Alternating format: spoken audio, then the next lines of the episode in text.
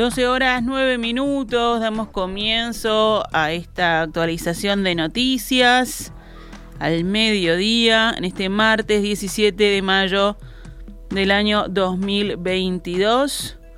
Comenzamos como todos los días con los datos del tiempo, pero además es lo que está marcando la agenda informativa a esta hora, ¿no? Lo que estamos este, viviendo a nivel de todo el territorio nacional. Recordemos que todavía está vigente la alerta emitida por Inumet esta mañana. Desde las seis y media de la mañana hay dos alertas, naranja y una amarilla, según diferentes zonas del país, que se van a actualizar en la tarde a las 18 y 30 ante eventuales cambios. Hay alerta naranja por vientos muy fuertes y persistentes para todo Montevideo, Canelones y buena parte de los departamentos de Florida, La Valleja, 33 y Cerro Largo. En este caso se prevén rachas de viento de entre 80 y 100 kilómetros por hora, además de chaparrones.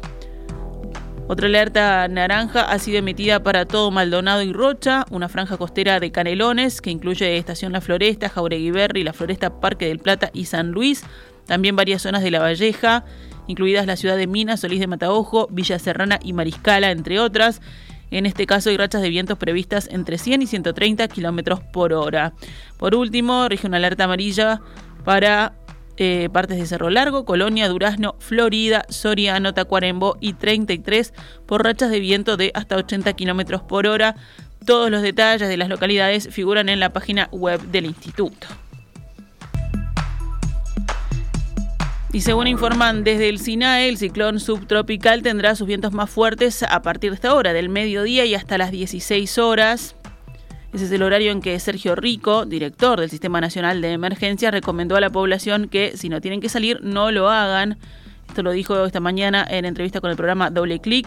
El director pidió cerrar ventanas y cuidar a las mascotas en esas horas e incluso salir si es posible de viviendas livianas de la costa de Maldonado y Rocha los departamentos que sufrirán las rachas de vientos más fuertes según las estimaciones del Instituto Uruguayo de Meteorología por el oleaje que se levantará por causa de los vientos.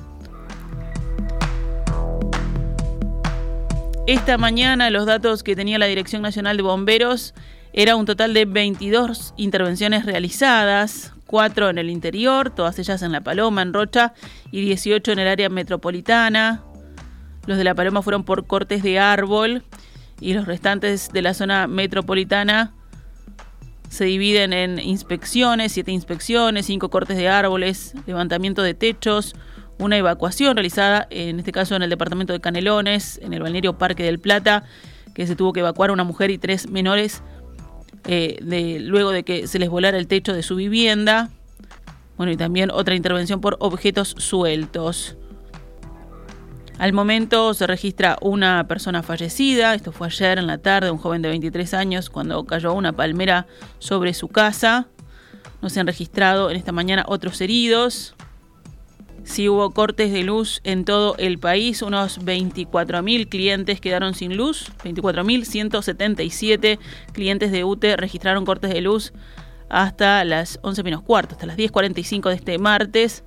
Según indicó el organismo, y todavía no ha actualizado su web, Maldonado es el departamento con más afectados, con 7.644, luego Durazno 4.087, Florida 3.696, Canelones 3.673, La Valleja 2.219 y Rocha 1.721.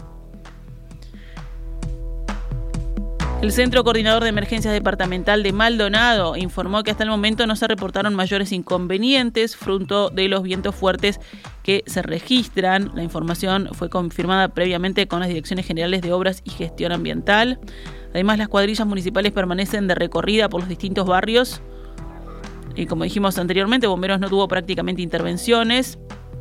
Las que se han registrado son de índole menor como el retiro de cartelería por desprendimiento como consecuencia de los vientos. No obstante, se están realizando tareas preventivas con recorridas permanentes por toda la franja costera con el fin de evitar situaciones que pongan en riesgo a la integridad física de las personas, como así estructural. Y si seguimos la recorrida, en Rocha, el Centro Coordinador de Emergencia Departamental informó que hasta las 11 de la mañana no se reportaron grandes problemas. Así lo informó Daniel Silveira en perspectiva hace minutos. Está cerrado hasta ahora el puerto de Montevideo y también los del este del país por los fuertes vientos. Alejandro Chucarro, vocero de la Armada Nacional, dijo que hasta el momento en Montevideo la intensidad del viento tuvo su pico máximo anoche, cuando en el puerto se registraron 90 kilómetros en la hora. Las partidas y arribos en el aeropuerto de Carrasco, el principal de Uruguay, no presentan cambios de horario hasta el momento. Como lo decíamos anteriormente, un joven de 23 años murió ayer al atardecer aplastado por una palmera quebrada por el viento fuerte que se desplomó sobre el techo de chapa de la vivienda donde se encontraba, allí en el barrio Paso de la Arena, en Montevideo. La compañera de la víctima, que también estaba en la casa, logró salir y pidió ayuda a vecinos que colaboraron como pudieron. Luego llegaron los bomberos y una emergencia médica que constató el fallecimiento del joven. Aparte, debido a estas previsiones meteorológicas, ANEP resolvió la suspensión de clases y cierres de los establecimientos educativos de los departamentos de Rocha y Maldonado por el día de hoy, martes 17 de mayo. También recuerda a la población que continúa vigente la resolución del año 2012 del CODICEN que determina la forma de proceder de acuerdo con las alertas meteorológicas que sean establecidas por la autoridad competente.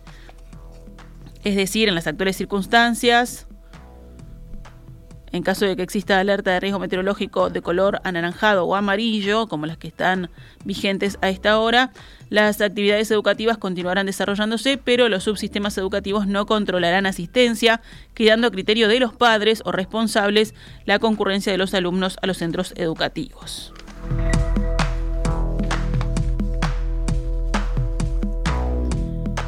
Y en el marco del inicio del operativo Plan Invierno, el ministro de Desarrollo Social, Martín Lema, informó que hoy los centros nocturnos pasarán a ser diurnos ante la advertencia de frío y lluvias. Los centros nocturnos van a pasar a ser diurnos para que las personas no tengan que salir a la intemperie para retornar en la tarde, producto que tenemos la advertencia de Inumet de que va a ser una jornada muy compleja, indicó Lema, que además aseguró que las personas de los centros recibirán atención médica mientras estén alojados allí, al igual que las que no asistan a ellos y permanezcan en la calle. Es muy importante, dado que una persona, si bien tiene el resguardo, el haber pasado frío durante el día le puede conllevar secuelas, entonces contar con el chequeo de salud es importante y los policlínicos móviles van a estar recorriendo las calles para hacerlo. Eso fue lo que agregó el ministro. En relación a los cupos, dijo que se inició con 3.300 y se irá incrementando la cantidad a medida que aumente la demanda de los mismos. Nos vamos ahora al panorama internacional. Suecia y Finlandia presentarán conjuntamente mañana miércoles en la sede de la OTAN en Bruselas sus solicitudes para entrar en la organización. Esto fue lo que anunció la primera ministra sueca Magdalena Andersson. Me alegro de que hayamos tomado el mismo camino y de que podamos hacerlo juntos, dijo en conferencia de prensa junto al presidente finlandés Sauli Niinisto. El gobierno británico presentó hoy martes un plan unilateral de modificación de los controles post-Brexit para tratar de presionar a la Unión Europea con vistas a una renegociación y calmar a las unionistas de Irlanda del Norte. La ministra de Relaciones Exteriores, Liz Truss, anunció ante la Cámara de los Comunes la intención del gobierno conservador de Boris Johnson de introducir una legislación en próximas semanas para aportar cambios al protocolo norirlandés. Nuestra preferencia sigue siendo una solución negociada con la Unión Europea y paralelamente a la legislación que se introduzca, seguimos abiertos a nuevas conversaciones si podemos lograr el mismo resultado mediante un acuerdo negociado, agregó la jerarca. Pero Bruselas reaccionó advirtiendo que si el plan británico sigue adelante, deberá responder con todas las medidas a su disposición. En palabras del vicepresidente de la Comisión Europea, Maros Sefcovic, haciendo temer el inicio de una guerra comercial. Una acción unilateral de este tipo con respecto a un acuerdo internacionalmente vinculante es perjudicial para la confianza y solo servirá para hacer más difícil encontrar soluciones. Eso lo dijo por su parte el ministro irlandés de Relaciones Exteriores, Simon Coveney, lamentando profundamente la decisión de Londres.